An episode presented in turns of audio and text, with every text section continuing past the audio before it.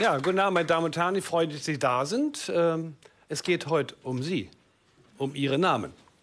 Äh, allerdings haben wir 800.000 in Deutschland.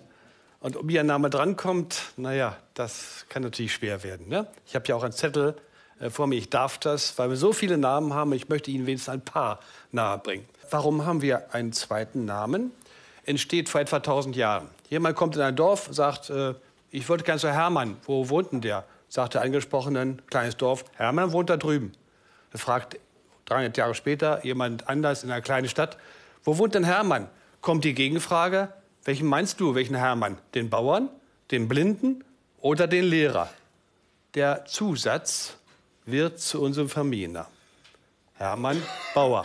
So entstanden die Familiennamen, weil die Bevölkerung zugenommen hatte. Man musste klären, welchen Hermann meinst du? Und äh, woher kommen die Familiennamen? Sie entstammen einer früheren Stufe der Sprache.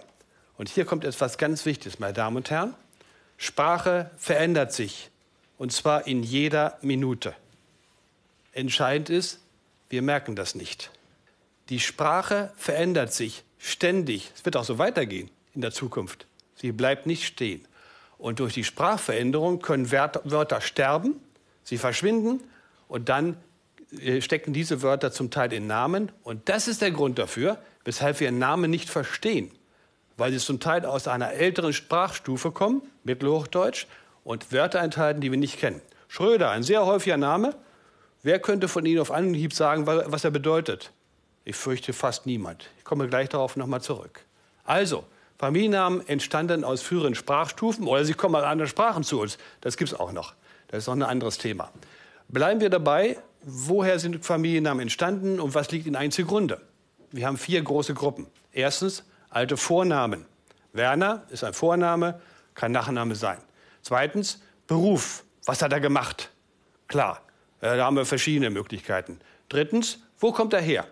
Also, Herr Hildesheimer kommt aus Hildesheim. Klar. Gibt es noch andere Möglichkeiten? Und viertens, wie sieht einer aus? Was hat er für einen Charakter? Was hat er für Marotten? Und das ist ein Übernahme, so nennen wir das. Und davon gibt es ganz, ganz interessante, auf die wir gleich noch kommen. Fangen wir an mit Rufnamen.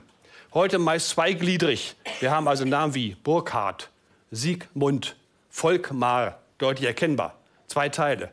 Und manchmal stecken hier schon Wörter drin, die wir nicht mehr kennen. Ask, der Speer. Beracht, hell strahlend. Heute längst vergessen. In Berthold Brecht haben wir es gleich zweimal. Bert und Brecht, beides geht auf dieses alte Wort zurück das inzwischen tot ist. Dann kommt der äh, Name der, des Christentums, kommt zu uns. Und zwar vor allen Dingen bedingt durch die hohe Kindersterblichkeit. Sie erinnern sich, von zehn Kindern überleben vielleicht zwei. Acht sterben. Die Menschen greifen bei der Taufe zu heiligen Namen, in der Hoffnung, dass der Heilige das Leben des Neugeborenen beschützen möge. Deshalb Namen wie Johannes, Nikolaus, Jakob. Und die werden dann allmählich zu Familiennamen. Bei Familiennamen nach der Herkunft können wir das auch kartieren. Wir haben Namen wie Bayer, der kommt aus Bayern, Franke, der kommt aus Franken und Sachse kommt aus Sachsen. Aber woher kommt Herr Westphal? Ich weiß schon, was Sie sagen wollen. Woher Westphal kommt, können Sie mir sagen, ob das Westfalen ist? Wohl kaum, ne? Das ist MacPom. Hm? Wieso ist der Name Westphal in Mecklenburg-Vorpommern so häufig? Dahinter steckt eine Geschichte, die Sie alle kennen. Der Rattenfänger von Hameln. Das ist nichts anderes als die deutsche Ostsiedlung. Über eine Million Menschen haben den Weg nach Osten gefunden im 13., und 14. Jahrhundert. Und Herr Westphal kam aus Westfalen, kommt oben in MacPom an und heißt jetzt, ach Karl aus Westfalen, wird zum Nachtnamen. Ja, verständlich. In Westfalen ist es, entschuldigen Sie, ziemlich bescheuert, einen Westfalen zu nennen, sind alles Westfalen. Aber wenn er Westfalen verlässt, dann wird es interessant. Hm? Deswegen sind die Kartierungen auch so wichtig. Ähm, wie arbeitet man nun mit äh, Familiennamen? Wir haben da gerade so eine Karte gesehen. Also ganz wichtig, diese Verbreitungskarten basieren auf Telefon-CDs mit etwa 35 Millionen Eintragungen. Sind sehr zuverlässig. Wir können auf einen Blick erkennen, wo ein Name herkommt. Dann äh, nutze, ich, äh, äh, nutze ich Datenbanken im Internet, vor allem die Family Search Datei des, äh, der amerikanischen Mormonen, Salt Lake City atombombensicher aufbewahrt. äh, circa drei Milliarden Familiennamen. Können Sie einsehen unter Family Search, Sie werden auch keine Mormone, haben Sie keine Angst. Das geht. Und Sie werden, ich sage es, Sie werden Ihren Namen dort finden. Mit hoher Wahrscheinlichkeit. Und dann entdecken, aha, da ist mein Vorfahre drin oder einer, der den Namen trägt. Die zweite Datei, die ich nutze, ist vom Verein für Computergenealogie. Schauen Sie mal rein. Hochinteressant, auch für die Ahnenforschung. Dann haben wir Herkunftsnamen, haben wir schon gesagt, aber auch Ortsnamen. Hildesheimer, Hamburger kommen daher. Oder auch Wohnstättennamen. Ähm, Herr Birnbaum wohnte mal am Birnbaum. Herr Brücke wohnte mal an der Brücke. Und Herr Thalmann wohnte mal im Tal. Das ist die zweite große Gruppe. Berufsbezeichnung haben wir und eine Menge. Ich lese Ihnen was vor. Landwirtschaft, Jagd, Bauer, Hirt, Schäfer und Nonnenmacher. Nonnenmacher. Was hat der denn gemacht? Nein, nein. Der hat nichts mit den Nonnen gemacht. Der hat jemand zu Nonnen gemacht. Das ist nämlich ein Tierkastrierer. Nonne ist ein südwestdeutsches Wort für ein Tier, kastriertes Tier. Tatsächlich. Ja? Gibt es auch heute noch ähm, als Name. Nahrung, Bäcker, Metzger, Koch, Müller. Bergbau, Metallverarbeitung, Schmidt, Kessler, Schlosser. Holz, Böttcher, Stellmacher, Böttcher macht Bottich und so weiter. Stellmacher, Wagner, Tischler. Lederherstellung, Gerber, Riemenschneider. Aha, schneidet die Riemen, Leder. Und dazu gehört auch Fickenscher. Keine Angst, wir werden nicht obszön, sondern Ficke ist ein norddeutsches Wort für Tasche und Scheren heißt schneiden. Der schneidet Taschen zu, ist also ein Taschenhersteller, ein Taschenmacher oder aber er war ein Taschendieb. Und zwar auf dem Marktplatz. Ne? Schneidet er mit seinem Messer den Beutel mit dem Geld ab. Kann also auch ein Taschendieb sein. Textilbekleidung habe ich gesagt. Nein, noch Weber, Zwirner, Schröder. Da kommt der Schröder. Wer wusste, woher Schröder kommt? Er hat mit Schrott und Schrot zu tun. Ich meine jetzt nicht den alten Bundeskanzler, sondern ich meine den Namen selbst. Und zwar Schrott und Schrot sind kleine Teile. Schröden, Schröden, Schröden heißt schneiden, zerkleinern. Und da hat der Schröder als norddeutscher Schneider seinen Namen. Baugewerbe, was haben wir da? Maurer, Zimmermann, Laiendecker. Lorelei, Frau von der Leyen, Laiendecker enthalten das rheinische Wort für Schiefer. Und der Laiendecker deckt also die Häuser mit Schieferplatten. Wir haben Ämter und Dienste. Vogt, aus lateinisch advocatus. Schultheiß, Schulze, Scholze, Scholten, Schulte, haufenweise Namen. Schuldheiß bedeutet Schuld zuweisen dürfen. Also, ist also jemand mit Gerichtsfunktion gewesen, daher die vielen Schuldsnamen. Und dann haben wir Richter und auch den Meier. Der Meier, meine Damen und Herren, hat zunächst nichts mit der Meierei zu tun, sondern ist der Verwalter ist ein lateinisches Wort, Major. Wer in Latein sich erinnert, Major, äh, Englisch Major und dann auch Französisch Mairie. Und äh, alles dies hat mit Verwaltung zu tun. Und wir kennen den ersten Meier der Weltgeschichte. Ganz wichtiger Mann. Der Großvater von Karl dem Großen, Karl Martel, schlug mit dem fränkischen Heer zusammen die äh, Araber bei Tours und Poitiers. Die war auf dem Weg nach Paris. Sie waren dabei, Europa zu überrennen.